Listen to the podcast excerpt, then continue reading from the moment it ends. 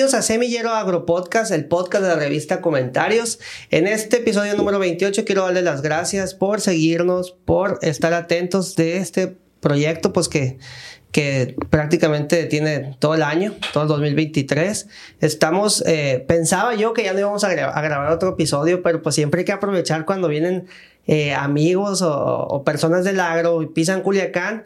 Y, es por eso que hoy tenemos aquí a una amiga que es, es Dania Gámez. Bienvenida. Gracias, Marco, por, por invitarme y por prestarme tu espacio que, que a veces no es fácil prestar el espacio de, de nosotros para, para los proyectos.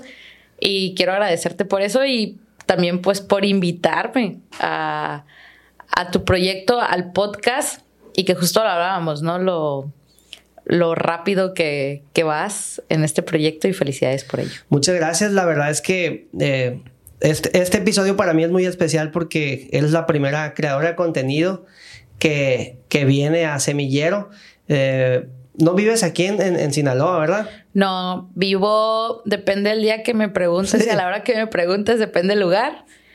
Tengo mi cama en Puebla y me la paso en los aeropuertos. Entonces, mi casa, entre comillas, está en Puebla y soy orgullosamente sinaloense y soy de mochis. Entonces, por eso andamos pisando tierras culichis este día.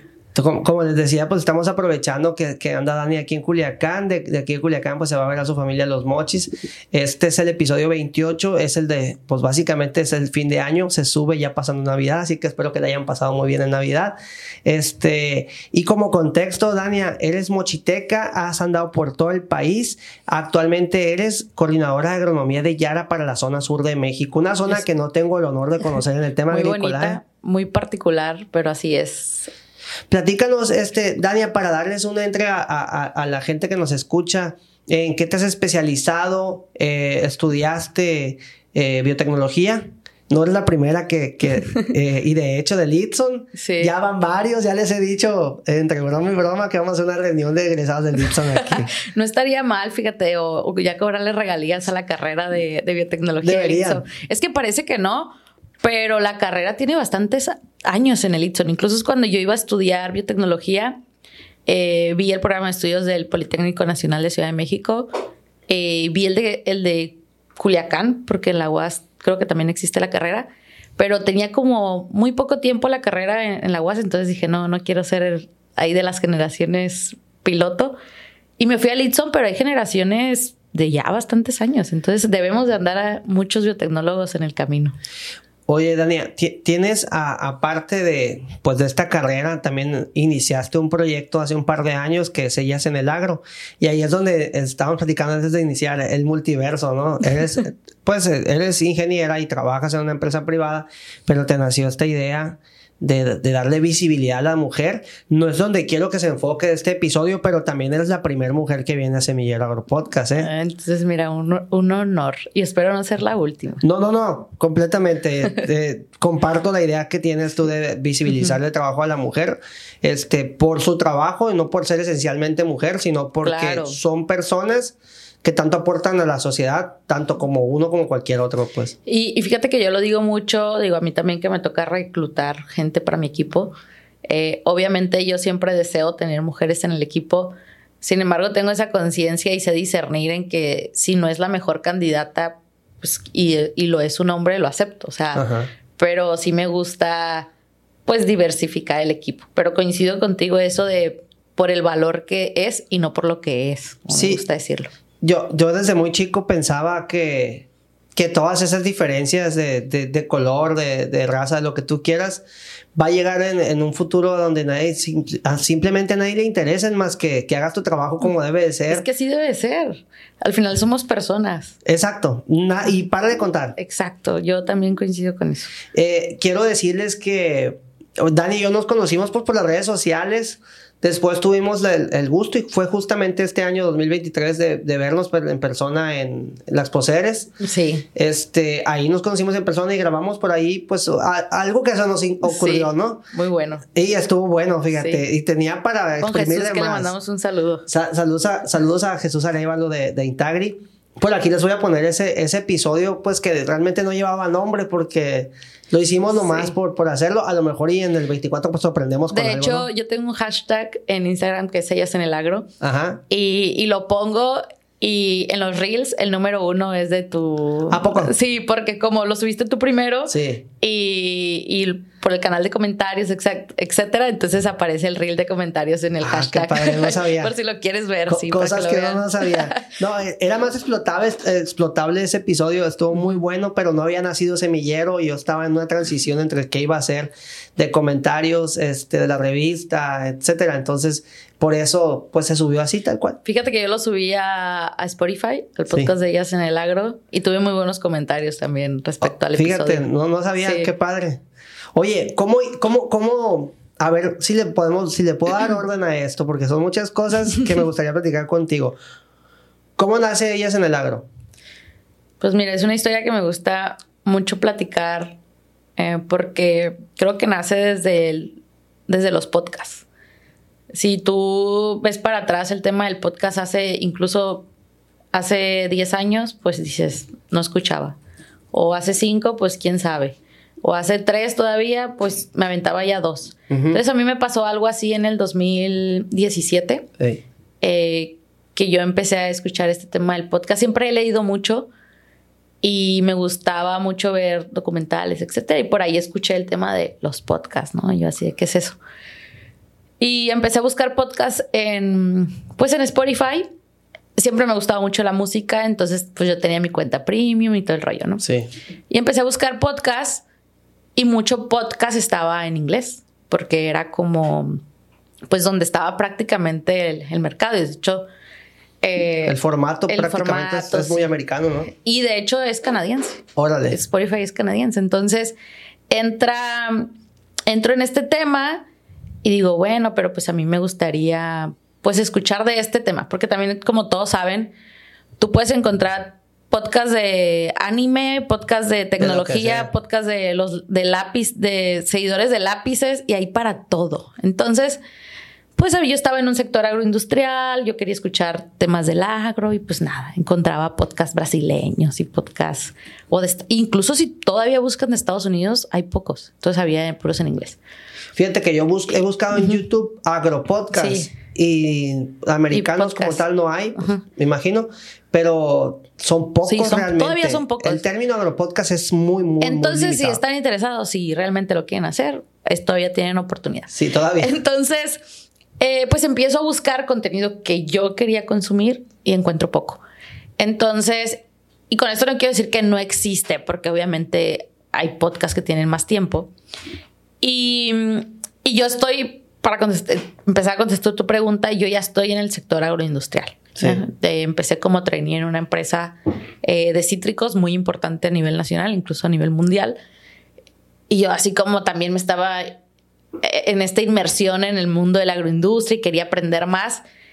Y, y yo soy muy visual, pero también soy auditiva. Entonces yo y yo sé las personas que si se está bañando está escuchando algo. Si ah, yo también. O sea, en todos lados, si voy en el carro y estoy escuchando algo. Entonces decía yo, audio, necesito algo en audio. Y no, pues poco. Entonces eh, empiezo a trabajar en esta empresa y me empieza el tema de la mujer a resonar mucho. ¿Ya estás en la Huasteca? No, ahí estoy en, en una planta que está entre Rosario y Escuinapa. Eh, aquí en Sinaloa. me vine a trabajar, o sea, me fui a Litson eh, de Litson entre una empresa que tiene su matriz en, que era Citrofruit, en su matriz en Monterrey y una de las plantas estaba entre um, Escuinapa y Rosario y me empecé a trabajar ahí.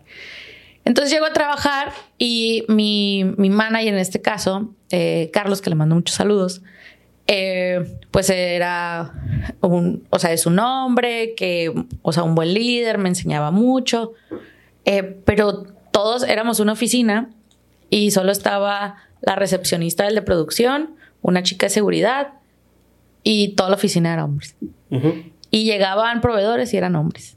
Y llegaban los directores y eran hombres.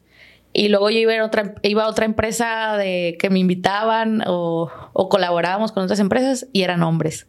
Entonces dije yo, bueno, ¿y aquí dónde hay mujeres, no?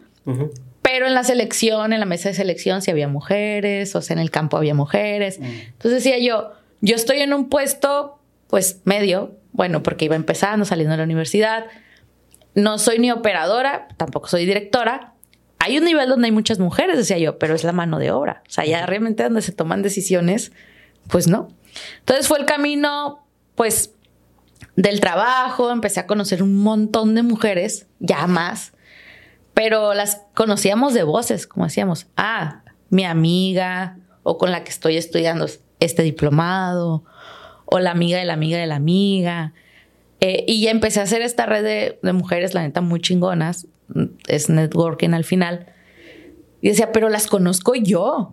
O sea, qué egoísta de mi parte conocer a Ilse, que Ilse te manda un chorro de saludos, y que no la conozca la futura niña que está estudiando y que pues, cree que puede ser como Ilse. ¿Esta red la hiciste WhatsApp o la hiciste Instagram? La hice de esos de, de la conocida, que la conoces y que ya la tengo en WhatsApp. empezaste a identificarlas, pues. Ajá, sí. Y al final, como somos pocas, eh, pues también es como, ah, sí, ¿tú qué haces? ¿Dónde estás? Ah, y la tienes ahí en LinkedIn o la tienes en tu WhatsApp, etc. Entonces ya yo empezaba a, escuchar, perdón, entrevistas. Eh, yo empecé escuchando Dementes. Fue los primeros podcasts en español que eran entrevistas que empecé a escuchar. Y empecé a escuchar entrevistas eh, de mujeres empresarias. Soy, admiro mucho a Ana Victoria García, que es una empresaria mexicana, etcétera. Y dije yo, ¿por qué? Y empecé a buscar entrevistas de gente que trabajaba en el agro. O sea, chicas que trabajaran en el agro. Dije, pues, Y en la empresa donde estaba, había una mujer que estaba, bueno, está todavía en un puesto de dirección. Entonces dije, ¿cómo llegó esa mujer ahí? O sea, ¿qué hizo? ¿Qué estudió? ¿Por qué pasó? Y me intrigaba mucho. Entonces dije, qué padre ha de ser conocer la historia de la proveedora que vienen con la empresa de maquinaria agrícola, o sea, cómo qué pasó por ese camino. Y no había, y ahí es donde me di cuenta que no había lo que yo quería escuchar. Y pues mira, como tú dijiste, soy biotecnóloga, empecé la experiencia laboral en el mundo de la, de la manufactura, o sea, transformación de producción primaria qué es un cable y cómo se conecta al micrófono y en qué grabo y en qué subo el episodio, etcétera, pues no sabía nada. Agarro un, tomo un curso, de hecho, con, con, con Diego Martínez y, y ya, empiezo a hacer, a aprender a hacer un podcast y dije, o es ahora o es nunca, pero ese ahora o es nunca me tomó dos años. No es lo que mucha gente no sabe. O sea, yo sí voy a hacer un podcast. Desde el y sí voy a hacer un podcast. hasta el 19 lo empezaste. Casi 20, el 20 tres años. Pues. Entonces, mensaje, no, las cosas nunca van a ser perfectas. O sea, empiecen. Completamente de acuerdo. Como sea y como puedan, pero empiecen. Sí. Estábamos hablando aquí, por, por, Dani es la primera vez que está aquí en el estudio, que yo sé que no va a ser la última, y estaba pues viendo las cámaras que tengo, ¿no? Las que tenemos aquí, pues, al final de cuentas yo soy comunicólogo, tengo la revista y siempre he estado pues equipado, ¿no? Y, este, y estábamos haciendo esa comparación. El podcast lo puedes iniciar con el celular si tú quieres. Y te puede costar tanto como tú lo quieras, pues. Exacto. Puedes empezar con lo que sea. Así inicié. Obviamente, la verdad, sí me compré un buen micrófono, un... Eh, y también agradezco mucho a gente que me apoyó. Por ejemplo, siempre le agradezco a Olmo donde puedo porque es de los pocos y los primeros que se acercó de qué padre que tienes ese proyecto, lo que te pueda apoyar. Y fue de los primeros que me apoyó de que, mira, yo uso esta plataforma y aquí grabo y así. O sea, la neta, súper buena onda. Sí, Olmo ha sido un, un, un buen antecedente de los podcasts en, en México, ¿eh? Sí. Tiene muchísimos. Entonces, eh, y de hecho, cada que me regaña de que no has sacado episodio y cosas así, pero o sea, es de los hombres que te impulsa y, yo siempre lo he dicho, no, no estamos para competir, sino para apoyarnos y Olmo es la clara referencia de, ello, la verdad. Y, iniciaste el podcast eh, ya estando allá, pero tú pegaste, ¿cómo pegaste el brinco, Daniel? Eso, esa es la historia del podcast. Sí, el cómo empezó, esa es la historia del cómo empezó. Antes que todo, ¿quién fue tu primer invitado? Invitada. Eh, bueno, mi primera invitada eh, es Lili. Lili de Lili Agro. Eh, ahora es buena amiga. Cuando la entrevisté ni la conocía, le mandé un mensaje así de, hey, te quiero entrevistar. La neta, súper buena onda.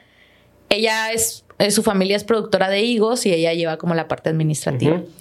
Eh, y mi segunda invitada eh, fue Ilse, bueno, es Ilse Mancillas, que ahora es con quien hago el segmento del podcast de ¿Qué opinas de? Ilse sí es agrónoma, Ilse, o sea, trae todo un conocimiento arduo, chapinguera, del agro. Y, y, ya se volvieron dos buenas amigas. Entonces, la verdad también es lo que te decía, el podcast yo creo que me ha dado más de lo que yo le he dado a, a él. Mira, chécate como contexto y para quienes nos ven o nos escuchan, este, tú y yo nos conocimos, o por te mandé el primer mensaje el día 23 de junio de 2022, de mi Instagram personal, te puse, buenos días, muchas felicidades por tu podcast, en ellas en el agro muy bueno, yo acá en Sinaloa inicié mi video podcast, que es el de cuando empezó como Comentarios TV, pero ya por falta de tiempo y mucho trabajo lo detuve, dirijo la revista Comentarios, soy un convencido que, de que el agro es, un, es negocio presente y futuro, enhorabuena nuevamente. Claro. Ya me contestaste, yo también soy de Sinaloa, que no lo sabía en ese momento. Comunicar requiere tiempo, Admiro mucho a quienes lo hacen porque no es fácil, yo no vivo de esto. Y sigo comentarios en tus redes y me gusta mucho en el podcast. Así un reporte de noticias semanal lo dejé de hacer por tiempo y ahora lo haré mensual. Mucho gusto. Qué padre, fíjate. Y hoy estamos aquí sentados platicando de podcast, pero compartiendo una pasión que es el agro, Daniel. Compartiendo una, una pasión que es el agro. Ya, habíamos tenido pues este, este entre en Exposeres, donde me llamó mucho la atención que tuviste. Eh, esta oportunidad de que te apoyara eh, la Fundación Guillermo eh, Elizondo. Sí, y de hecho me acaba de mandar un mensaje a Ale, Ale es la, directora de Fundación, porque eh, pues son las fechas y, apoyan a los niños de casa con, con juguetes y nosotros como ex becados también apoyamos ahora ya graduados y, y, y, en la vida laboral pues con algunas cosas. Entonces, sí, mira, este fue, me gusta contar esta historia eh, hay veces, lo hablábamos y estabas hace rato cuando escuchamos que hay gente que dice que es suerte y yo insisto y me gusta el... la suerte es cuando se junta la preparación con la oportunidad. Y me acuerdo que estaba yo en la prepa y llega, nunca se me va a olvidar, llega un profe con un periódico en la mano y dice, chicos, era la prepa. Eh, les voy a leer esto que salió en el periódico El Debate. No sé si todavía sale ese periódico, la neta, pero eh, bueno, X. El caso es que lee la nota y dice... Eh, convocatoria de la beca, Fundación Elizondo y ya los requisitos. Y yo soy también, y este es otro, háganlo. Las, el no ya está. Entonces vayan por las oportunidades. Anímense. Y decía requisitos, eh, promedio de tal, este. Y yo dije, pues yo creo que yo los cumplo todos, ¿no? O sea, y es una beca, o sea, ¿qué pasa si no te la dan? Em, y esto era para cubrir tus estudios universitarios. Eh, y la fundación beca carreras em, que tienen que ver con ciencia, tecnología y todas los Entonces, aplico y me dan la beca. Y la fundación me cubrió los cuatro años de carrera universitaria. Qué padre. Entonces, está muy padre porque fíjate que yo también fui de las primeras generaciones. Y mucha gente me decía, no te van a quitar la beca media beca, que, que esas cosas no O sea, mucha controversia. Sí, perdón, media carrera. Y no, realmente la fundación me becó los, todos los años. Qué, pe Incluso siguen becando, o sea, siguen saliendo las convocatorias. Es un proyecto muy padre, la neta. Y sobre todo que, que digo yo, no te pide nada. O sea, al final te da una beca, obviamente que cumplas con a lo que vas, como dicen, pues estudias. Eh, te piden que cubras un tema de, de, responsabilidad social como voluntariados a la medida de lo posible. No es nada que te, que te quite nada. Y, y ya, o sea, es todo, pero en ningún momento te dice, ay, tienes que venir y trabajar con nosotros. O sea, la neta es estas cosas, ¿no? Y ahora yo como, como retribución, cuando puedo apoyar a la fundación en algo, lo hago. Y, y así que los invito también a, apoyarlos si está en medida de lo posible. ¿Va a ser esposeres? Claro. Es el 14 al 16 de marzo del 2024. Yo también voy a ir si Dios quiere. Eh, todo hay que dejarlo en manos de, Dios. Y estoy muy de acuerdo contigo eh, con el tema de, la suerte. La suerte también la puede crear uno. Eh, hay muchos casos de, y, no es comparación, pero hay muchos casos de, personas que, pues que han perdido a su, a su padre o a su madre o su principal sostén y, y, este, y heredan un negocio y no logran sacarlo adelante yo tengo 16 años que mi papá murió y, y seguimos adelante en buenas y malas y más en estos tiempos donde ya como que la revista impresa como que como que empieza a causar ruiditos y va a continuar si no nosotros seguimos pero también creamos cosas nuevas pues y invariablemente para mí no ha sido suerte para mí lo he trabajado muchísimo este eh, y con mucha confianza en mí mismo no y también ahí es donde retomo el, el tema que decías de pues el no ya lo tienes. Sí me ha costado tanto trabajo, Dani, entender que el no ya lo tengo. Claro. Tengo 36 años. y yo creo que es uno de los aprendizajes. Yo tengo 27. Fíjate. pues sí te llevo algo, fíjate. Y es algo, y ese es, eso es un conocimiento y una experiencia que me ha costado tanto trabajo asimilarlo o entenderlo a pesar de los años, ¿eh? Porque pues, al final de cuentas no tengo poco con este negocio. Claro. Y te das cuenta que siempre estás aprendiendo también. Y también digo, un toque de realidad. Eh, de hecho, lo escuchaba en, un podcast no hace mucho, que hay que agradecer y reconocer de dónde viene uno. O sea, yo también estoy de acuerdo y no desmerito el que hay quien inicia del piso 1 y hay quien inicia del piso 10, ¿no? Pero que inicies del piso 10 no te desmerita ni que hayas iniciado el piso 1. Ninguna de las dos cosas. Ninguna de las dos cosas. Y puedes haber iniciado en el 10 y caer al 1. Entonces, por eso vuelvo a lo mismo. O sea, nuestra preparación y nuestra acción es lo que al final determina todo. siguiendo en este tema del podcast, porque eh, eh, pues obviamente nos apasionan los dos eh, del, del agropodcast.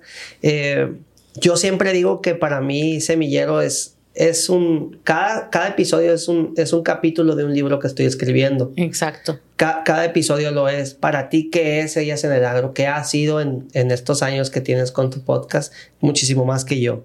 O sea, en mi vida, como un capítulo en mi vida. Pues mira, es algo que ha sido muy relevante porque la carrera em, empresarial Godín, em, dicen que los emprendedores es una carrera solitaria. Sí, lo es. En el mundo Godín es difícil porque ¿cuántas personas hacen lo mismo que tú? Entonces yo he visto en el podcast em, un capítulo de acompañamiento. O sea, cada mujer que entrevisto, cada mujer que escucha el podcast. Y no hablo de mujer, o sea, en el sentido de que yo lo hice para ellas, pero al final es un podcast para todos, ¿no? Sí. Entonces. Completamente, yo, yo lo escucho, pues. Entonces, eh, para mí el podcast es eso, es una red de apoyo y acompañamiento, visibilidad, apoyo y y acompañamiento. Entonces, me hace estar menos sola en el camino. Es como, como yo veo el, el podcast y el compartir lo poco mucho que yo sé y lo poco o mucho que tú sabes. Eso es para mí. Algo que ahí está y que me va a acompañar. Y sobre todo que a veces lo...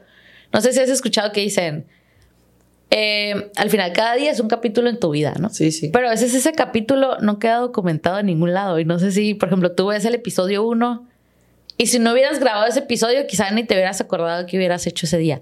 O dices, tengo 36 años. A lo mejor cuando tengas 40 o 50 y veas ese episodio que hiciste a los 36 años, ahí va a estar. Entonces también el, podcast es como una cápsula del tiempo. Entonces es como vas grabando esa historia. Entonces eso me gusta verlo así como esa, esa historia que vas, que va guardando y va quedando guardada en el tiempo. E, estoy haciendo como una recapitulación de los clips que tengo de, de Semillero Agropodcast desde el número uno en LinkedIn. Y me da, y me causa curiosidad que yo no me acordaba de ciertas cosas o de los episodios como tal, pues. Y al, cada episodio lleva un feeling diferente. Desde cómo yo me sentía ese día que grabé, que me acuerdo obviamente, hasta el tema. Y por ejemplo, con Nalo Lugo, que lo conoces, platicábamos de, de los sistemas de alta productividad del maíz, este, de lo prudente que debe de ser la inversión por, por el tema de los precios. Cuando estábamos platicando, el maíz no se había caído tanto como está ahorita. y, y, te vas dando cuenta como eh, hay mucha... Hay mucha verdad detrás de eso y no somos magos, pero lo vemos venir. Claro. Como lo estábamos platicando antes de iniciar. Hay cosas que vemos venir en el agro, nosotros que estamos pues hablado del agricultor y, y, pues me considero que definitivamente en el campo, ¿no? Sí, es, es, ay, no sé, es que el campo es, es un abismo. Yo, aquí siempre les digo a los que han venido, porque siempre conectamos con alguien que el agro conecta. De hecho, el, estudio antes, el, fondo era, es la conexión. O sea, es así es tan grande y a la vez tan pequeño. Pues es como un rancho, ¿no? es cierto. todos se conocen. Todos y todos se conocen al final de cuentas. Y eso es lo o que si no lo conoces, no estás a más de dos personas de alguien que conoce. Definitivamente. O, o, buscas a alguien en LinkedIn y, y ya pues, tienes 40 amigos en común. y tú no lo conoces, ¿no? Exacto. Sí. Y, así ya se va creando una red muy grande. ¿Cómo defines, Daniel, cambiando, siguiendo del tema, a quién invitar al podcast? ¿Cómo defino? Uy, esa es una muy buena pregunta. Mira, busco siempre tratar, porque tengo las excepciones, de conocer a la persona. Sí. O sea, ese es como el primer, uno de los primeros filtros. Conocer a la persona eh, y me dicen hombres de que, ay, es que no invitas a hombres al podcast. O sea, no estoy peleada con eso. O sea, tú estás en mi podcast porque grabé contigo en Las Mujeres. Creo que tengo algún episodio con Olmo. O sea, Sí hay hombres en el podcast. Lo único que hay mil mujeres antes que yo puedo visibilizar antes que, a un hombre. Entonces, porque también tienen más espacios. Sí. Entonces, no estoy, obviamente no estoy peleada con ellos. O sea, pero el segundo a eso iba, tiene que ser mujer. O sea, para que sea la entrevista de ellas en el agro. Y, y otro, el que dé valor. O sea, dé valor en un sentido de, yo te lo comentaba, yo busco que le sirva de ejemplo a las futuras generaciones de alguna manera o que podamos hacer entre mujeres esa red de networking. Entonces, si yo el día de mañana busco a la mujer que trabaje en algo de semillas, porque yo estoy en un sector de, de insumos que tengo que encontrar a alguien de semillas. Entonces, y si no conoces a nadie, yo veo el podcast como ese vínculo, o sea, como ese link. Entonces, o si eres una mujer que está haciendo, estudiando una carrera de agronomía u otra, y no tienes ni idea de mujeres, y estás buscando mujeres o alguien que te apoye, como, ah, en el podcast escuché o en el podcast conocí. O sea, yo busco y quiero hacer esa red, o sea, como esa red de mujeres de la agroindustria, porque no te imaginas que a veces andamos por allá, muchas haciendo muchas cosas, pero ni nos conocemos. Sí, sí, sí, ciertamente. Y de hecho me llama mucho la atención cómo ha crecido la, la visibilización o cómo la participación en redes sociales de, mujeres agrónomas o mujeres en el agro. Claro. Este, yo sigo a varias y siempre trato de echarles porras de la manera más, más como te respetuosa posible porque se me hace bien padre lo que están haciendo, pues. Sí. Hey, aquí estoy, me pongo las botas y yo también voy y yo también puedo arrear un ganado, también manejo estándar y me meto a una parcela y este... Es padre. Pero sabes que también, em, yo e insisto con esto de... Hay veces que te, te, discuten esta estadística con, ay, sí, pero son más, casi son más mujeres que hombres. O es la misma en porcentaje de hombres y mujeres en el agro. No lo discuto, pero no en toma de decisión. Y el que una mujer esté en un puesto de toma de decisión es crítico. Y yo lo veo así. Imagínate que vamos a construir un baño. Eh, y nada más hay, no hay ni una mujer en ese proyecto. Y aquí hace una introspección. Vas a pensar en poner un toallero, en poner un espejo, en poner toallas sanitarias. O sea, o sea, hay cosas que como sin, sin la otra visión no vas a contemplar. Entonces, esto lo hace multideas, lo complementa.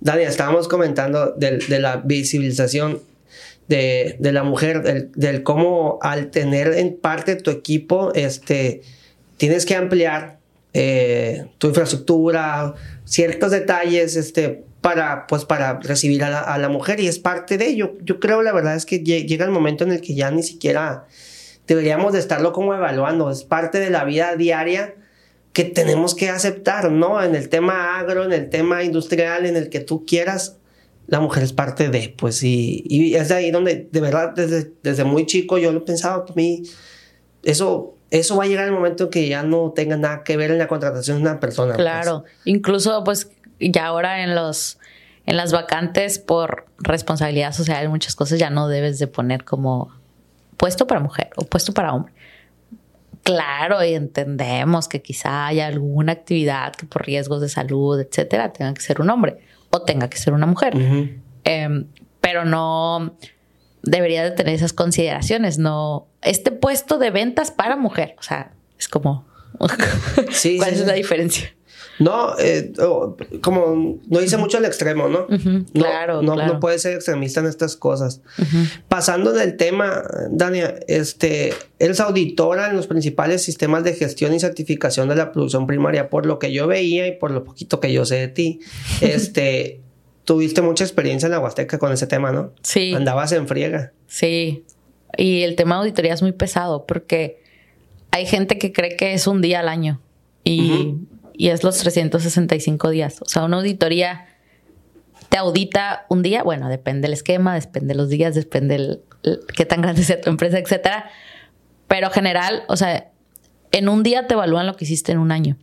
Entonces, pues tu trabajo, aquí cabe recalcar que soy auditor, eh, los, sistemas de certificación, por ejemplo, una ISO es auditor interno y auditor, auditor, auditor líder, ¿ya? Entonces yo en esta empresa fugía como ese auditor líder y auditor interno. Entonces internamente yo, yo auditaba las plantas de la empresa, es, entonces hacía todo el trabajo de, de, gestión, de que cumpliéramos durante todo el año eh, pues cada cláusula de, de, la norma o de la ISO que, que certificamos o de la producción orgánica, etc. Entonces es un tema que mm, bien complejo porque, entrale, porque la norma o las ISOs o el estándar eh, te dicen el qué, pero no el cómo. Entonces eso también es de alguna manera y en y de alguna parte te da flexibilidad. Y digo alguna parte porque si estamos hablando de un orgánico Europa, esos son otros temas. Pero eh, hablando de manera general, estándares. Y fíjate que me ayudó mucho y tuve, como dices, bastante experiencia porque cada auditoría aprendes. Incluso es una, una cláusula a la mejora continua. Entonces tú nunca puedes estar en el mismo lugar si hoy mejoré 2%, el próximo año tengo que mejorar ese 2%. O, o si hoy hice cinco mejores prácticas de la producción, el día de mañana tengo que hacer 6, 7. Entonces, es muy padre esto de los estándares y aquí a tu audiencia me gustaría darle un mensaje de no les tengamos miedo a los esquemas de certificación. Sí. Muchas veces decimos, ah, la auditoría y ya todos se asustan. Realmente eh, si ves la auditoría como algo de miedo, es porque lo estás haciendo como una obligación. Sí. Todo, todo estándar debería ser parte de tu día a día y nadie tendría que prepararse para una auditoría porque estás preparado siempre. O sea, si realmente lo haces desde la conciencia y por convicción propia. Y, lo que nos da, y a mí me gusta, de hecho hay un curso que, que doy al respecto, una masterclass, de de, este proceso porque la gente le tiene miedo a las auditorías y no, no debería ser así. Y otra cosa, una auditoría existe porque el que te compra en China a lo mejor no tiene tiempo de venir a verte y necesita un papel que diga que cumples con eso. Sí. Entonces, es donde entra este tema de, ay, sí, pues lucrativo y esto y lo otro, pero son garantías que le das a alguna persona de que sigues un estándar. Entonces, y el mensaje era que si quieres ser mejor, pero no necesariamente tienes un cliente que te pide una certificación, busca cómo adaptar prácticas, porque también buscan, depende del estándar, eh, pues que tú seas más rentable, que tú seas más productivo, que seas más consciente con, con el medio ambiente, que crees productos de mejor calidad. Por eso hablo estándar de general porque es un mundo. Sí, pero son son procesos Em, que te llevan siempre a la mejora continua y a darle un, mejor producto al cliente. ¿Cuál es el mayor reto que, se te presentó durante la labor en, esa compañía? O sea, en el tema de auditorías, en el tema de estar detrás del cumplimiento de, las normas. Pues yo creo que es el trabajo, como todo un trabajo en equipo. Porque era, como te decía, tenemos que... factor humano, pues. El factor humano, hay algo que se llama la cultura. Sí. Y, a veces estas certificaciones son, son, tenemos que hacer cosas que están fuera de nuestra cultura. Hay gente que no se lava ni las manos en su casa después de salirse del baño. Imagínate cómo le, lo, y hago entre comillas para el que, el que no me está viendo, ¿cómo lo obligo en la industria que se lave las manos? O hay gente que no se pone zapatos y tú lo quieres obligar porque por normativa y seguridad tiene que traer zapatos. Entonces, fíjate que aquí, y respondiendo así concisamente, el tema cultural es de los factores más complicados. Y, aquí te pongo una breve historia, porque, por ejemplo, si vemos las certificaciones como historia, eh, primero empezó el tema de, la calidad. O sea, tú comprabas eh, algo porque estaba por un tema de calidad. La calidad. Bueno y bonito, pues. Eh, eh, sí, y es la calidad también depende de la especificación del cliente, porque para mí puede ser calidad esto y para ti A y, para mí B. Todo relativo. Exacto. Entonces empezó por ahí como un tema de, de, calidad. Y en el tema alimentario, después, después de lo de las Torres Gemelas y que empieza todo este rollo de, de que Estados Unidos se vio comprometido, entra un tema de, de inocuidad alimentaria. Y entra el tema de food defense y todo el tema de alimentos. Dijeron los gringos, no, ahora nos van a matar por los alimentos. Entonces entra después, o sea, se suma la calidad, la inocuidad. y, y, ahora está todo el tema este de la sostenibilidad. Entonces ahora ya es un complemento a lo que se, se llaman los sistemas de gestión integrales. Que, por ejemplo, otros estándares ven calidad, otros ven inocuidad, otros ven producción orgánica, etc. Pero el punto al que voy es que el, el director y líder de la inocuidad en Disney, creó algo que se llama la cultura de la inocuidad. Él dijo, la única manera casi casi de que hagamos que la gente haga las cosas de un estándar de inocuidad, era lo que te decía, pues si no estamos acostumbrados a esto, no estamos acostumbrados a lo otro. Y el día de mañana viene alguien a decirme, ahora tienes que hacer esto, pues está bien complejo. Entonces él puso como un requisito de la, de la ISO, bueno, del estándar, mejor dicho, la cultura de la inocuidad. Entonces la cultura cambia todo, o sea, literalmente, o sea, si tú cambias la cultura, puedes hacer que la gente haga, pues que cumpla estándares. Mira, pero es bien importante. En Estados Unidos, bueno, el mexicano tenemos una forma, yo podría decir, muy particular de manejar. Ni siquiera me voy a ir al mexicano, el culichi. mucha gente que viene y dice, es que en Culiacán manejan. Ajá. tú lo vas a saber al rato que te vayas a Mochis. sí, sí, sí. Bueno, sí. Es, complicada la manejada. Aquí te metes a, la vuelta a la izquierda desde tercer o cuarto carril y no suelo hacerlo, la verdad, pero yo lo veo todos los días por la zona donde yo vivo. Pero el mexicano o el culichi que, que brinca a Estados Unidos, ¿tú crees que maneja así? No, pues no. ¿Tú crees que cruza por el medio de la calle, cruza por la esquina? Claro. ¿No? O sea, no, no agarra el teléfono manejando. El culichi, estando allá, tiene que respetar. me atrevo a decir que falta más a, la, a ciertas reglas eh, de Estados Unidos de tránsito. un, un mexicano ya ya, este, ya americanizado que un culichi en, Estados Unidos. No, y es que, o sea, cuando yo dije cultura y requisito, el mismo requisito te dice varias cosas, ¿no? Hace un, o sea, el tema de programa de capacitación, o sea, hay muchas cosas detrás, no, no nomás es llegar mañana y decirle, ay, oiga, ya hay que hacer esto. Se evalúa, hay mil cosas que te digo, todo es un tema, no me gustaría entrar tanto detalle, pero la cultura es de lo más difícil. Y como dices tú, aplica hasta en la sociedad civil. En todo. Y, comentabas, hace, comentabas mucho hace rato el deber ser, pues. El deber ser, tú no deberías de estarle diciendo a la gente, oye, te tienes que lavar las manos después de ir al baño. no, por el, la simple salud de esa misma persona, pues. O sea, solamente por eso, pues. Pero así es esto, ¿no? Claro. Y, y por eso nacen las auditorías. Hay prácticas de sentido común, decía un compañero de trabajo. Y, son correctas. Y no puedes pelear sobre, o sea, ¿cómo puedes pelear sobre eso? Fíjate pues que yo les decía, porque a veces vemos la industria como, o la producción primaria como súper relajada de nosotros.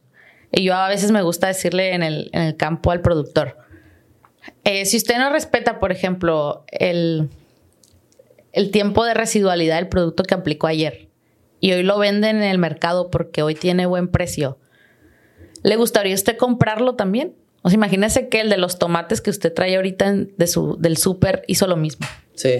O si yo estoy haciendo leche y no pasteuricé bien el... yo soy el operador y ahí se me fue. ¿Le gustaría que yo le diera la leche a su familia? No, olvídate. Y, y a veces vemos, digo, lo vemos así como, ay, la industria. ¿También te lo comes tú? O sea, veamos la industria como la cocinita o el campo como el patio de mi casa. O sea, algo que al final va a caer a mí otra vez. Entonces debemos ser bien conscientes con eso, éticos. Voy, probablemente voy a decir algo políticamente incorrecto, pero fíjate bien. ¿Viste el, documental de, intoxicación en Netflix? Intoxication creo que se llama. Mm, lo debí de haber visto porque veo casi todos los de la industria. Ajá. Está buenísimo, ¿no? Y ahí te das cuenta, sí, así se llama. Intoxicación, la cruda verdad sobre nuestra comida. Ya lo he comentado en este podcast. Este, te das cuenta cómo ha habido grandes problemas eh, sanitarios en Estados Unidos y son a la vez tan ordenados en, en, en, la rastreabilidad de los alimentos que dan casi que con el campo, la agrícola, de dónde salió ese problema, ya sea en México o en Estados Unidos, ¿no? Es que mira, justamente mencionas un tema bien importante y vuelvo a lo mismo.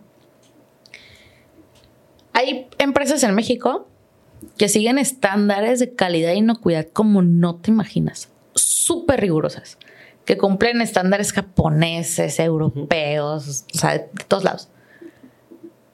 Y, y porque vendo a México ya no sigo ese estándar. A, eso iba. Entonces es, no, o sea, deberíamos de ser, por eso te digo, aunque no tengas una empresa que exporte, que te pida un certificado, etcétera, deberíamos de implementar también esos procesos de trazabilidad, esos procesos de buenas prácticas de manufactura, esos procesos de buenas prácticas agrícolas, procesos documentados que están ahí. O sea, seguramente se encuentra en el documento de cómo implementarlas en tu empresa, eh, pero no lo hacemos porque nadie nos lo pide. Sí, ah, es, es, es justamente lo que yo iba. Y te vas a comer el tomate que estás dejando aquí.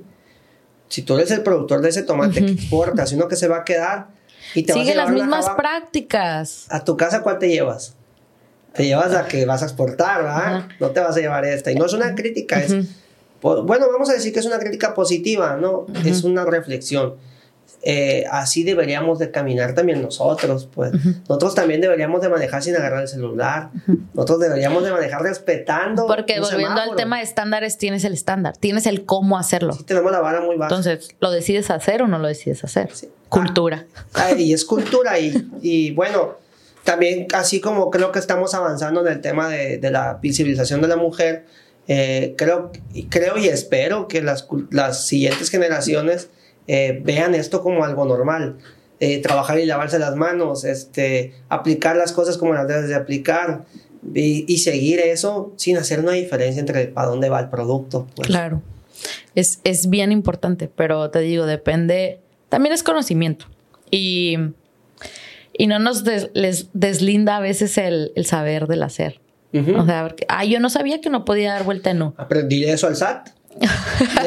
no saber que tienes que presentar la declaración anual no Porque el no saber no te exime. Exacto. Entonces, ay, yo intoxiqué a, a, toda una población porque, ay, no sabía. Sí, sí, no, no, no, no tiene vuelta de hoja. de hecho, no, ahí no conocía la regulación. No, he leído mucho el tema, solamente lo menciono por encimita. Ya ves este tema que está pasando con, con, los melones en Estados Unidos. Por eso dicen que el desconocimiento cuesta. Cuesta, yo lo viví. Mira, yo, tenía 20 años. Vean esa historia de trágica del SAT. ah, y bien, le atinaste porque así iba a decir. Yo lo viví. La historia de terror. Mi papá murió en el 2008. Y yo tenía un contador que mi papá dejó. Me di de alta, me di de alta en agosto, inmediatamente me falleció mi papá. Me puse a facturar y esto y lo otro, las facturas no eran electrónicas, eran, las podías llenar a mano. ¿No, ¿No, te tocó eso? No, yo soy. Las podías llenar a mano. De veras, las podías llenar a mano una factura fiscal. Y pues no había auditorías electrónicas. Bueno, es que también este sistema electrónico tendrá que cinco años. O sea, tiene poco, ¿no? Tiene como cinco años y ha ido evolucionando y cada día es más riguroso, ¿no? Sí. Este, pero, pero a uno como contribuyente, pues te permite no cometer tantos errores. Pues. Por ejemplo, ahora ya si das de alto a un cliente y no le pones bien, no le pones el código postal correcto, te lo marca, no te deja facturar. eso es bueno. Este, en el bueno, las hacías a mano. Me empezaron a llegar notificaciones del SAT y yo, qué rollo, yo le estoy pagando a mi contador. Ajá. Y yo le estoy pagando a mi contador y pues, ¿qué onda? Lo empecé a presionar y a presionar, a presionar. Pues este vato no presentaba las declaraciones. Tú se las presentabas a él, pero no él al SAT. Exacto. Voy con otro, con un despacho que es el que me trabaja a la fecha todavía. ¿Sabes qué? Pues, no sé, tienes dos años en, en blanco, canijo. ¿Cómo crees de ver así, no? Y al vato yo le pagaba sus honorarios, todo, todo, todo. Y tú es que yo no sabía que nos estaba presentando. ¿Qué pasa? No, no me eximía de obligación claro. Tú seguías, seguías teniendo esa obligación. Ahí me ves, bueno, presentando una bola de papeles con este despacho que me, sacó adelante Rogelio Salazar. Este, pagué, obviamente tuve que pagar. Eh, y se me hizo un dineral, pero no me quedaba de otra. Pues claro, hay que pagar. Entonces no me eximió de esa obligación. Desde entonces pues aprendí la lección este, y soy muy riguroso con el tema contable, pues. Porque aprendiste una lección. Yo aprendí, me costó dinero. me costó varias multas y la actualización, ¿no? Mira, a ti te costó dinero y voy a extrapolar eso al agro. Imagínate que por una mala práctica tuya mates gente. Pues es que pasa. Porque la inocuidad es eso. Hay, hay una diferencia entre calidad e inocuidad y ¿sabes cuál es? ¿Cuál? La calidad es lo que tú como cliente específicas. Si tú quieres unos tacos de arrachera con tortilla de harina, maíz, cirlón, ribeye, o sea, esa es tu especificación. Y como tú quieras el taco, yo te lo voy a hacer. Entonces tú me pones tus, tus criterios, ¿no? Tu especificación, así le llamamos. Eso es, y yo cumplírtelo, yo te estoy dando la calidad. Em, cruda, tres cuartos, etc. Pero si yo te doy una carne con un patógeno y te mato, yo no cumplí una inocuidad. Mm, Entonces puede estar bueno, pero no ser inocuo. O sea, el taco te lo vas a comer y estaba buenísimo. Va. Pero si te maté, era un, cumplía tu calidad en lo sabor, etcétera, pero en la inocuidad no cumplía porque te mató. Tenía un patógeno. A lo mejor yo no cocí la carne y dentro de la carne había un patógeno y el patógeno se desarrolló y se desarrolló en la panza y te moriste.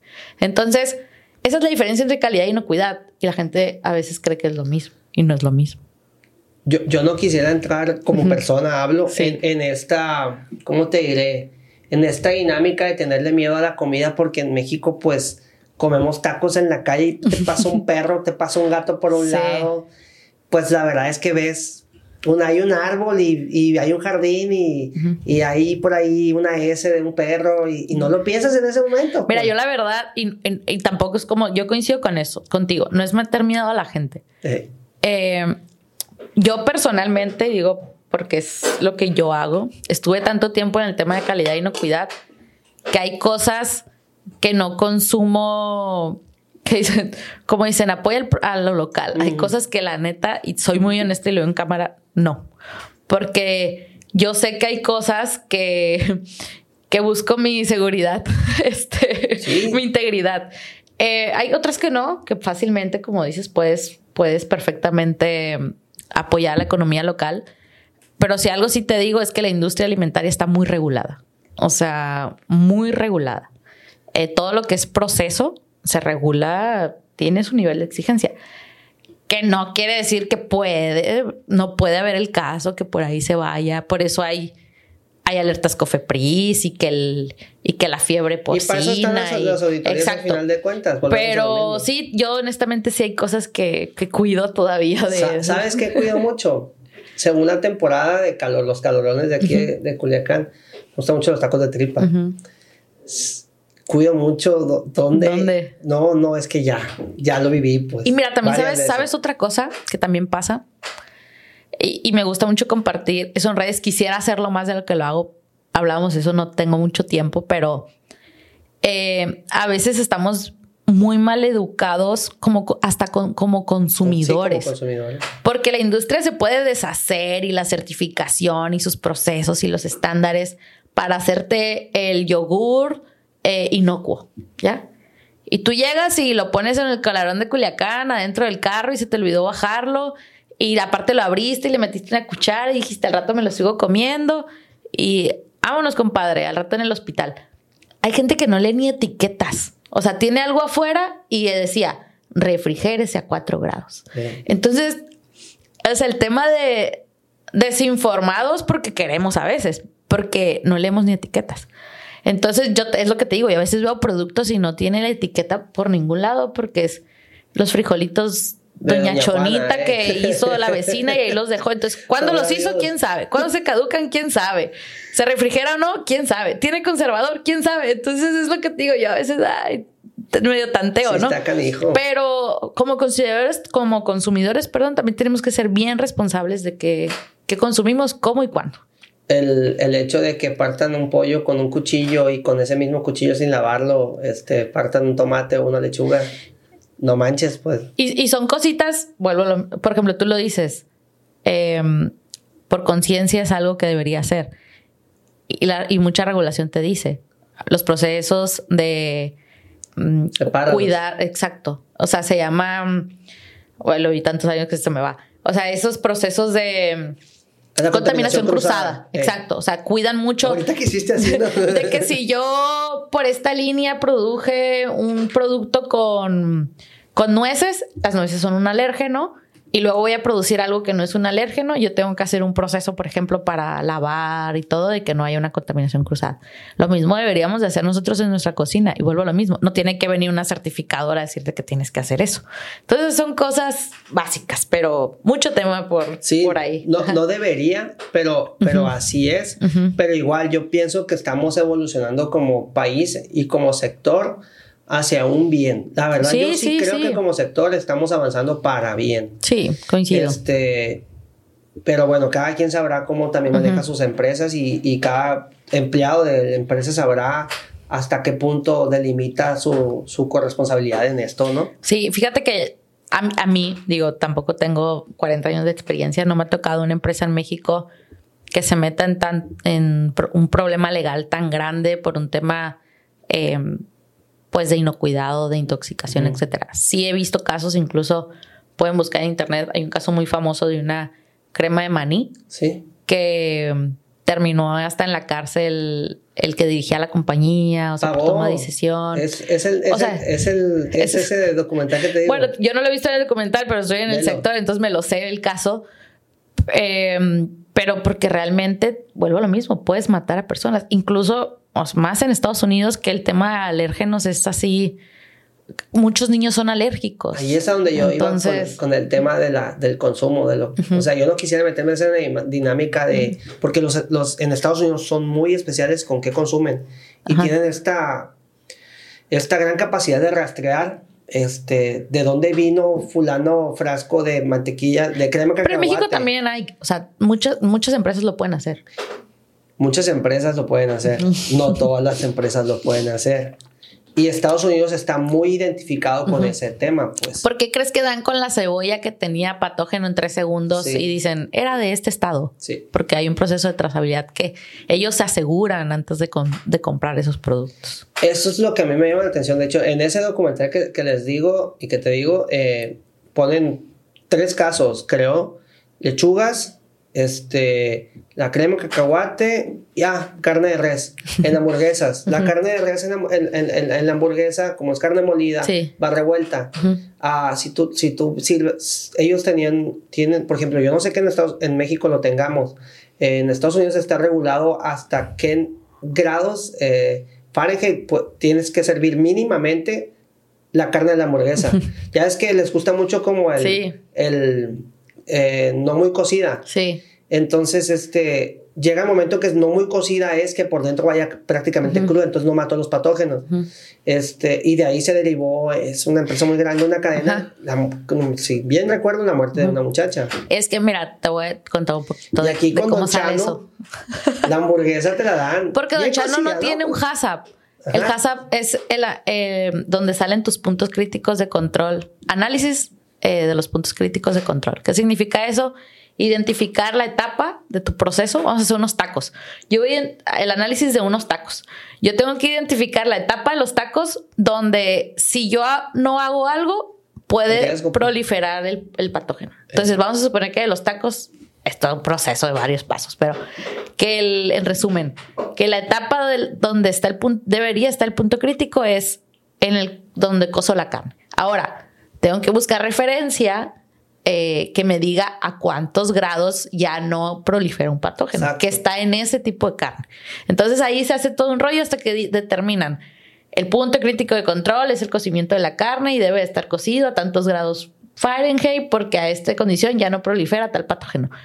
Pero le vas a pedir eso a los tacos de la esquina de Don Juan. o pues sea, entonces. Pues lo mejor es pedirle el taco bien cocido, ¿no? claro. Pero ah, volvemos a lo mismo. La industria te exige eso porque luego lo vas a mandar a, exportar o aquí a, nivel nacional, etcétera. Lean etiquetas. O sea, en muchas etiquetas dice qué debemos de hacer y qué no debemos de hacer hicimos una parada técnica y por temas de la tecnología de este podcast. Pero estamos de regreso. Pero estamos de regreso. Dania, aparte de todo, ya, ya le pegamos un buen llegue, ya, regañamos a los consumidores. no, no, no, solo los pusimos al tanto. Ey, está bueno, es, bueno. Eh, ojalá eh, lo, lo, escuche mucha gente. Eh, también eres agricultora, me, me, Con la última vez que te vi platicábamos del tema de la pitahaya. Sí. Que estabas calando ahí en los mochis. Eh, ahora ya te defines como agricultora con higos y con pitahaya. Platícame de ese, cómo vas ahí. Pues mira, ese es un, es un tema y me gusta que lo sigas diciendo como experimental. Em, porque me gusta hacer y que no valga en vano el tiempo y la experiencia que he adquirido. Totalmente. Eh, pues yo creo que lo más sencillo es sembrar algo que todos conocemos, todos sabemos cómo se maneja y el cuándo y cómo y qué hacerle y todo, ¿no? Pero algo que sí es una realidad y más en el estado de Sinaloa, bueno, en todos los estados, pues es el tema del agua, ¿no? Entonces, yo estuve viendo como que cultivo traer, pues, a mi, al lugar donde yo podía sembrar, que pues fuera tolerante a sequía, de bajo requerimiento hídrico, o sea, porque dice gente, ay, la pitaya no se riega, es como todo, si yo no te doy agua en un día, pues a lo mejor aguantas. Habrá quien aguanta más, quien aguanta menos, pero el agua es un líquido vital, todos lo necesitamos. Totalmente. Entonces, he buscado como qué cultivo poner que, que se dé. Eh, la realidad es que me, gustara que fuera mejor de como lo planeé que como realmente ha sucedido, como todo. Eh, y otra realidad también es que yo no estoy al 100% aquí. Entonces, me ha costado más aprender eh, porque no estoy en el lugar. Entonces, es difícil querer hacer todo cuando no estás. Entonces, eh, va bien eh, ahora estoy en un punto comercial que estoy como alineando. Y también estoy evaluando si es el cultivo o no. Ahorita estoy haciendo unas pruebas con, con otro cultivo. Eh, pero te digo, me ha gustado eso de probar y lo he probado en pequeños, em, em, en un pequeño ensayo. Sí. Porque también pues cuido mucho mi patrimonio. Entonces, pues. entonces he visto eh, pues he hecho cambios, tengo con mallas, sin mallas, con surcos, em, a la intemperie o no, diferentes densidades, o sea, he probado varias cosas. Y así que si produces pitayas en Sinaloa, escríbeme porque tengo, creo que podríamos complementar, complementar muy bien. Pero ahí va, ahí va. O sea, sobre todo, el mensaje aquí es, creo que si estuviera fuera otra cosa pero ahí va. Desde que la, desde que la plantas hasta que empiezas la primera corte o cosecha, ¿cuánto tiempo es de la pitaya? Eh, en un desarrollo óptimo, mira, dependen aquí varias cosas, como todo. Depende el esqueje, o sea, el hijo que siembres. Claro. Porque hay gente que te vende esquejes de pitaya, o bueno, esta es pitacaya o dragon fruit, eh, que por venderte barato te vende los primeros hijuelos. Entonces, pues es como si, quisieras poner a parir a una niña de, pues muy joven. Sí. Eh, te va a dar pues un fruto quizá débil. Eh, quizá, digo, pues hay excepciones. Em, entonces, si compras esquejes ya maduros de 3, 4 años, puedes tener producción al 2, 3, muy buena producción. Entonces, aquí depende mucho del esqueje, pero sobre todo en las condiciones que lo tengas. Entonces, yo leía referencia y el tema de Sinaloa, eh, pues soy de los mochis, mis terrenos están ahí cerca, es que tenemos condiciones muy extremas. Y más en esa zona. Entonces, eh, la pitaya de alguna manera sí, es de, o sea, soporta estrés hídrico, pero el tema de la radiación como que no le ha gustado mucho, o sea, esa variedad que me traje, mucho sol, pero si lo tapo, pues me incrementaría a mí el costo de, de producción. Entonces, digo, y depende también de la nutrición que le des a la planta. O sea, con goteo? Sí, es por cintilla. Pues te digo, yo quise empezar las cosas, dije... Bien. Bien. pero, pero pues también evalúo. O sea, oye, si voy a sembrar esta densidad... Pues. Exacto. Eh, y como pues tampoco me urge que ya salgan las cosas, pues ahí va lento. Pero pues mira, ya me comí mis primeros higos, este, también me he comido pitayas, bueno, pitejayas, entonces ahí. ¿Sabes que no la he probado ahí va. La pitahaya. Pues mira, o la amas o la odias. Hay gente que no le gusta. Es, muy eh, Ahí yo tengo, mira, cuando empecé a plantar, primero empecé en un vivero y me traje ocho variedades. Y de esas ocho, no me digan de dónde y que no escuchen los de los de la fitosanitaria. Pero, ¿Cómo cruzaste las brisas, muchacha? Eh, en avión. Entonces, entonces, oye, si llego en Mangostán a México por un, por un un vuelo privado y ahora el este de Chiapas es un lugar de mangostán muy interesante. Mi fruta favorita. Pero bueno, ese era Me gusta más la lichi. Entonces, ay, buenísima. La de San Luis Potosí es la mejor. Pero bueno, el caso es que empecé con ocho variedades, pero como estaban a toda en un invernadero, ah, pues súper bonitas y todo. Dije, vámonos cabronas, ahora vamos a pasarlas a, ya al sol. Y no, en el sol no les gustó tanto. Eh, pero todo tengo, o sea, tengo ya en la plantación son dos variedades que son las que se desarrollaron mejor y son roja y rosa. Y son las que a mí más me gustan. Son un poquito más dulces, pero es una fruta un poquito ácida, no es, no es dulce, dulce. ¿Y qué crees? Que lo que yo no esperaba resultó, ha resultado mejor el higo. Órale. Se ha adaptado mucho más a la zona. Sé que había bien gente en esas zonas sembrando Higo, no sé realmente qué pasó. Conocí a uno de ellos. Sé que Fundación Produce Sinaloa ha tenido problemas. Yo mismo he escrito notas sobre eso. Este, el tema es el mercado, ¿no? Eh, eh, sí. la necesidad del mercado no está, no está cerca, ¿no? Mira, yo no estoy tan cercana a los productores porque, te digo, yo no lo comercializo porque pues estoy en pruebas. Eh, no tengo mucha superficie tampoco. pero sí, al principio fue todo bueno porque creo que pues no tenía plagas, estaba exportando entre comillas, fácilmente. El año pasado, creo, te digo, porque tengo una amiga productora, eh, tuvo un tema de plaga, que tuvieron que pasar la fruta por San Luis, eso incrementó el costo. Entonces ahí han dado en sus, en sus disyuntivas la producción. Y sobre todo, mira, honestamente, muy franca, eh, yo no, mi proyecto no va a comercializar fruta fresca. Va más a, soy, soy muy de ser el productor el, el distribuidor, el, el, manufacturero. O sea, sí voy por ese lado como más de hacer una economía circular que producirlo para, para consumo fresco o exportación. ¿Cómo llegaste a esa idea? Pues mira, mi papá es productor y por muchos años he visto que por lo menos él siempre ha dependido de un tercero, ¿no? O sea, el, lo que llamamos el coyote o el comercializador. O el comercializador. Eh, que bien o mal, yo la verdad, hay gente que, que sacrifica mucho el trabajo de ellos, o sea, de los comercializadores, pero al final es un chambón. O sea, mi punto de vista. Arriesgan. O sea, claro, o sea, ellos tienen, mira, tienen que conseguir el cliente, tienen que conseguir la logística muchas veces. Eh, oye, imagínate que ellos ya lo compraron y en la carretera les roben el producto. O sea, hay, riesgos que tienen, la neta. Entonces, o sea, hablando de manera general, ¿no? Em, entonces también tienen su, vaya, tienen su trabajo, ¿no? O hazlo tú. exacto. Entonces, le quieres ganar, hazlo tú.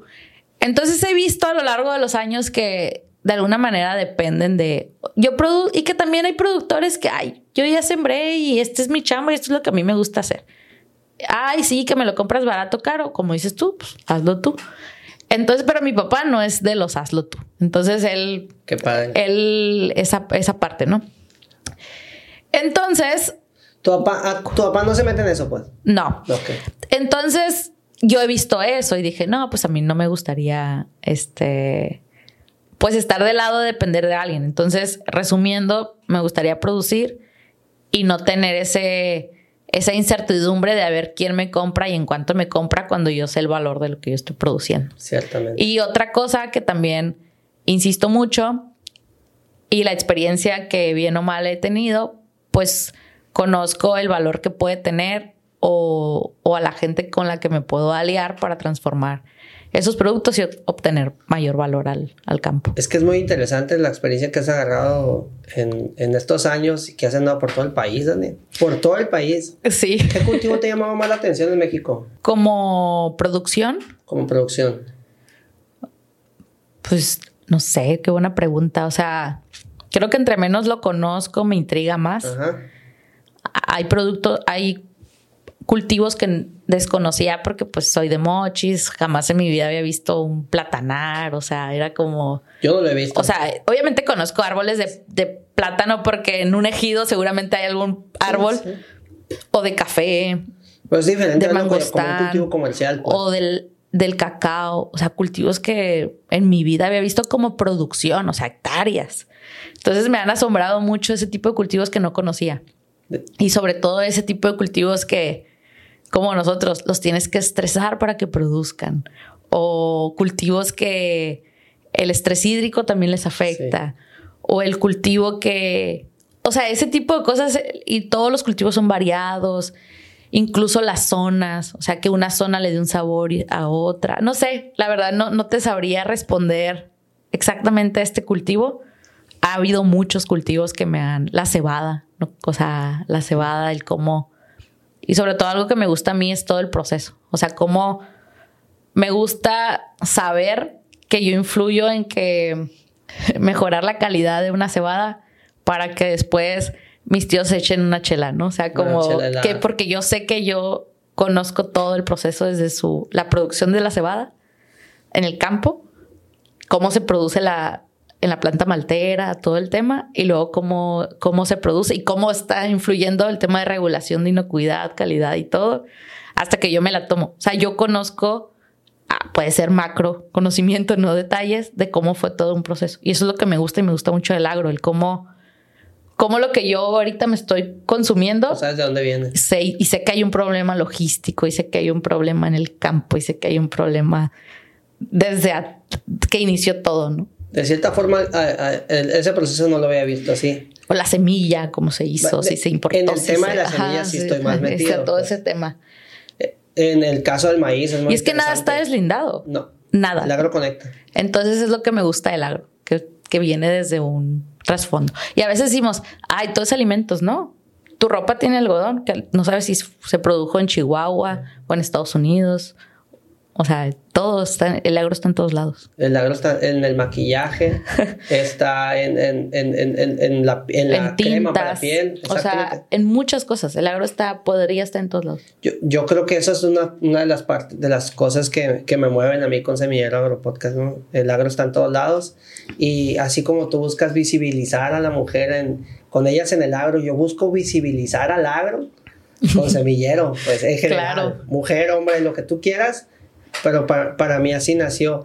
De hecho, mm, una experiencia que quiero platicarles que no les conté, de que, que, tenemos, una de las anécdotas que podemos decir en unos años entre tú y yo, es la portada que hicimos ah, este, en la revista. ¿Fue este, este año, en marzo? Sí, este, este año. Dice, ellas en el agro, tomé tu nombre, te pedí permiso. Sí, me acuerdo que me mandó un mensaje de que si, podía tomar el nombre del podcast para, para la, la edición de esa, de esa de esa portada. De esa portada, ¿no? Sí, así se llama ella. Me gustó mucho. De hecho, leí la, la, la, nota y me gustaron mucho también las fotos de las señoras. Bien empoderadas. Sí, bien. Es que la, la mujer, fíjate, es, es, una palabra que a veces decimos y no analizamos, como el empoderamiento. Y también aplica para los hombres, ¿no? O sea, creo que hay que empoderar a quien, a quien lo necesita, eh, pero sobre todo dar esa valentía. Porque a veces Em, y a veces lo vemos como, ah, yo aquí y aquí, pero si no, no hacemos, este, ¿cómo lo digo? O sea, necesitamos... Utilizarlo. Necesitamos podernos dar voz, hombres y mujeres, o sea... Jóvenes. Porque, por ejemplo, a veces puedes saber tú la respuesta de algo y no la dices porque no tienes ni esa confianza en ti. Entonces, eso es el empoderamiento. O sea, poderte dar esa valentía, yo lo veo como la valentía de poder hacer algo. Y en las mujeres nos pasa mucho. O sea, el no lo digo porque me da miedo, a lo mejor lo digo mal. En este podcast quizá yo lo escucho mañana y digo, ay, esto lo dije mal, o pude haber dicho esto, porque siempre está eso en nosotros de... Lo vas a escuchar. Sí, lo, vamos a ver si lo escucho. es que le dije que no escuchaba los, no escuchaba las entrevistas que me hacían, pero este sí lo voy a escuchar. Ya están entrevistando. Denle like y compartan para que lo escuche. Aprovechando. ¿Ya te han entrevistado?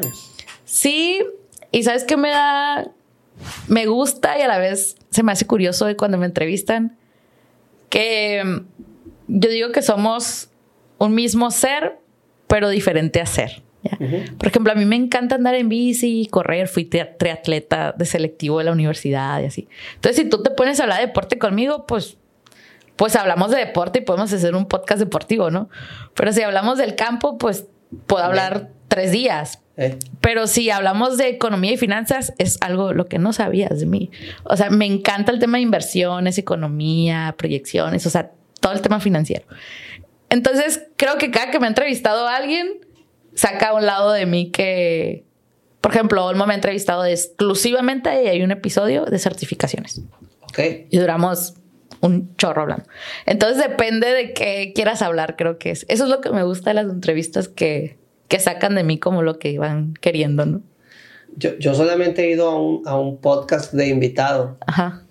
Eh, y fue después de que los agricultores de, de Sinaloa tomaron el aeropuerto, los maiceros. este, sí, vi eso. Y fui a, pues literal, le di voz al tema y... Ahí te vi sentado muy, muy cómodo también haciendo protesta. Me la creí y echándome un, una cheve. Te faltó subirte el tractor. Sí, y este, y, lo he hecho. Y he transmitido en vivo hablando de temas arriba del tractor, este, porque me gusta. Eh, y, y, fue un, un, buen episodio y fue, fue muy viral y me gustó. Y ¿sabes qué me gustó más? Que ese podcast de ese amigo mío, que se llama Miguel, días, este, no va dirigido al agro, va dirigido a una sociedad en general, no tiene un segmento como tal. Entonces, el éxito de ese podcast, que creo yo, fue ese. Sí. Que visibilizamos una problemática del agricultor. Claro. Y este, eso sí me gusta. Eso sí me, pasó, me apasionó. Y es que a veces es bien importante como tomar estos, de alguna manera, recursos que tenemos. Por ejemplo, a mí, volviendo al tema de la fundación, Em, un día me hablaron de que estaba la convocatoria y estaba por cerrarse y, querían que más gente aplicara. Y dije, pues si yo tengo voz, una, dos, la fundación me apoyó mucho, pues ¿qué me hago haciendo una invitación? Me acuerdo que hice un reel muy corto em, y yo sé que de alguna manera pudo tener una contribución. Entonces creo que también las redes para eso son, ¿no? O sea, para, para apoyarnos también entre, entre nosotros. Yo creo que toda persona que tenga acceso a un micrófono tiene la responsabilidad personal de, hacer, de utilizarlo para un bien. este, a mí me gusta invitar mucho a la reforestación, me gusta invitar mucho a la gente. Tengo un reto para que siembren árboles. Acá invitados le pido que siembren un árbol por haber asistido a semillero este, tú por ahí tienes un terreno, ojalá nos dediques ah, o sea, un árbol por haber estado aquí, porque ya tengo árboles sembrados. Y yo otro. Ah, ok, ok. Sí, Va, me este, gusta la idea. Eh, para no darle mucho... Voy a sembrar un colorín. Eh, dale. tú, tú, tú, ojalá lo hagas. este, recuerdes a Semillero, tu participación aquí. Y, y, trato de utilizar el micrófono siempre para causas positivas en el agro y a veces en temas sociales, pero no es tanto lo mío, ¿va? Eh, Dalia, te preguntaba sobre los cultivos, ¿cuáles te han llamado más la atención? Porque sé que, sé que Yara eh, tiene mucha influencia y en esa zona donde estás con el tema, por ejemplo, del café yo soy fan del café. Sí. Me gusta mucho el café. Este, ¿Te ha tocado? ¿Te gusta el café? Sí. ¿Y te ha tocado así esa cercanía con el proceso del café? Todo. Me conozco todo el proceso. No conozco, pues te digo, yo antes de. Bueno, la verdad conocí el, cultivo como tal desde que vivía en, en Veracruz. Ajá. Eh, ahí fue donde empecé a conocer las plantas de café, no las conocía. Y, pero también, pues, obviamente por mi trabajo en Yara empecé a conocer más como cultivo, o sea, el proceso de, manejo, de producción, todo. Y, y es todo un... El cultivo del café es todo un... Si lo ponemos en palabras, quizá aquí muy sinaloenses, como todo un gremio, ¿no? O sea, de mucha tradición, de gente bien apasionada, eh, de muy pequeños productores, de grandes productores. Tú ves y así en la punta de un cerro, de una sierrita, así, un café súper bonito. Eh, como todo, podríamos eh, quizá tecnificarlo más, hacerlo más productivo, más rentable. Eh, pero es bien bonito desde cómo se corta, ¿no? O sea, desde cómo se hace el proceso, se seca, o sea, todo, hasta cómo pues al final tú bien a gusto vas a tu tienda de café más cercana y, te lo tomas. De hecho, no le vamos a hacer publicidad, pero hay una, una marca en México que tiene una cafetería en cada esquina, que ahora lo que puso es que en los, en los drive-thru tiene la secuencia desde que florea hasta que está el café. Entonces está la planta floreando y luego ya llena eh, la vaina llena y luego del corte y luego cómo se... A poner atención sí, a eso. míralo, está muy padre y me gusta porque yo a veces en redes pongo de que, ¿de qué es esta flor? Y, le pongo ahí de que una flor ornamental, el café, y poca gente ah, sabe cómo es la flor de café, es muy bonita. Eh, hay mucha tradición, hay una persona que dice que quien entra al café ya nunca sale porque es, muy apasionante. Hay gente que se dedica a calificar tazas. Eh, hay muchas cosas y como o proyectos alrededor. Hay unas mujeres en Hidalgo que se llaman eh, Adelitas, creo. son una comunidad de mujeres que producen café. Es, es un cultivo que tiene mucha comunidad y mucha historia. Muy, muy bonito. Creo que pudiera ser más rentable México, sin duda. Em, pero es, es, muy bonito. El café es un, es un producto y un cultivo muy bonito. Correcto, Daniel. Muy interesante. Y más sobre todo que soy un un consumidor de tres tazas diarias por lo mínimo, ¿no? Sí, si, quieren conocer cuando ando por allá en las fincas, ahí síganme en, Instagram, por ahí. Subo más contenido de historias, la neta, que el contenido que publico, porque como es lo más fácil, pues es lo que, lo que se hace a veces. Pues aprovechando el comercial, Dania, tus redes sociales ya para entrar al, cierre de este episodio número 28, 28. bueno, 28 o el número que sea, véanlo. Pues mira, tengo eh, Instagram, estoy como Dania Gámez. Está verificada que voy a hacer un paréntesis y voy a contar una historia. Es el 27, perdón. Em, les dijera que vean la de la palomita, pero tuve ahí un tema con Instagram eh, y me sancionaron y estoy en un proceso de revisión. Entonces, moraleja, no escriban en, en las redes sociales de una empresa que conocen muy famosa. Em, cosas ni de broma. O sea, porque como el algoritmo no sabe si estás bromeando o no, te pueden sancionar. El caso es que estoy como Dania Gámez con dos Zetas en Instagram. Sí. Eh, el podcast lo encuentran como Ellas en el Agro en Spotify o su plataforma de streaming favorita. Lo tienes con, el este esa plataforma que podcasters que te lo sube a todos lados. Sí, pues, entonces lo pueden escuchar donde quieran. Eh, y en YouTube estoy como Dania Gámez. Y una red que me gusta también mucho usar es LinkedIn. Y también estoy como Dania Gámez. Entonces prácticamente estoy como Dania Gámez o Ellas en el Agro y Ellas en el Agro solamente en Spotify o las redes de podcast y en TikTok. No subo mucho TikTok, pero también estoy en TikTok. Vienen cosas interesantes, ¿no? Para ti. Sí. En el tema de creación de contenido. Sí. Y pues espérenlas el próximo año. Sobre todo eh, como bien menciona Marco, no hago solo contenido para mujeres. Me gusta mucho visibilizar el trabajo de la mujer, sí, pero también el trabajo del día a día del, agricultor, de las problemáticas. Estoy cercana al productor, cercana a la agroindustria. Eh, entonces creo que podemos valorar más si, si vemos de cerca esos retos que afrontan todos los días. Y, y yo me siento súper dichosa de poder estar ahí y como bien mencionas, de varias partes de México, no solamente en un estado, el poder ver esa diversificación. te decía, conozco productores de dos surcos o productores de miles de hectáreas. Y eso es bien bonito. Y es bien bonito conocer diversos cultivos y, bien bonito todo. El agro me encanta. Bueno, pues es una, una muy bonita historia, una buena historia sobre el tema agrícola, sobre una persona joven que está abriéndose paso. Este, en el tema agrícola a nivel nacional. Te felicito porque has avanzado mucho. Eh, como te, te mandé tu, un primer mensaje el 22 de junio del 2022 y mira, estamos aquí grabando este episodio 27 de Semillero Agro Podcast. Entonces les sugiero síganla en Instagram, en LinkedIn. Este, tiene más seguidores en LinkedIn que en Instagram, porque es una profesional en lo que hace y por eso este, te has ganado mucho mi respeto y mi admiración. Te felicito de verdad. Muchísimas gracias. Entonces, si llegaron hasta aquí, denle like, compartan. Si van a la Expo Agro, a la, si van a la Expo Ceres y a la Expo Agro también, Sinaloa, que sí va a ver, este, pasen a saludar, ahí vamos a andar. Sí, claro, y sobre todo que nos dejen un mensaje por la red que quieran de que escucharon este episodio aquí. Y si quieren platicar de algún tema del agro, a mí me encanta, entonces me pueden mandar un mensaje. O incluso si por ahí tienen dudas o algo que me gusta hacer, conectar gente que quieran saber de algún productor, de alguna zona, de algún cultivo, eh, pues ahí escriban mi mensajito por donde quieran y ahí estamos. Y ahí seguimos. Espero por más tiempo en, en redes sociales. No crean que subo contenido todos los días, pero vamos a estar más presentes. Con la Huasteca, entonces, que aquí anda abajo. Eh, feliz año, todo lo mejor para el 2024. Muchas gracias de verdad por apoyarnos con este, con este podcast de Semillero. Ahí estamos, Marco Díaz. Manita arriba. Bye.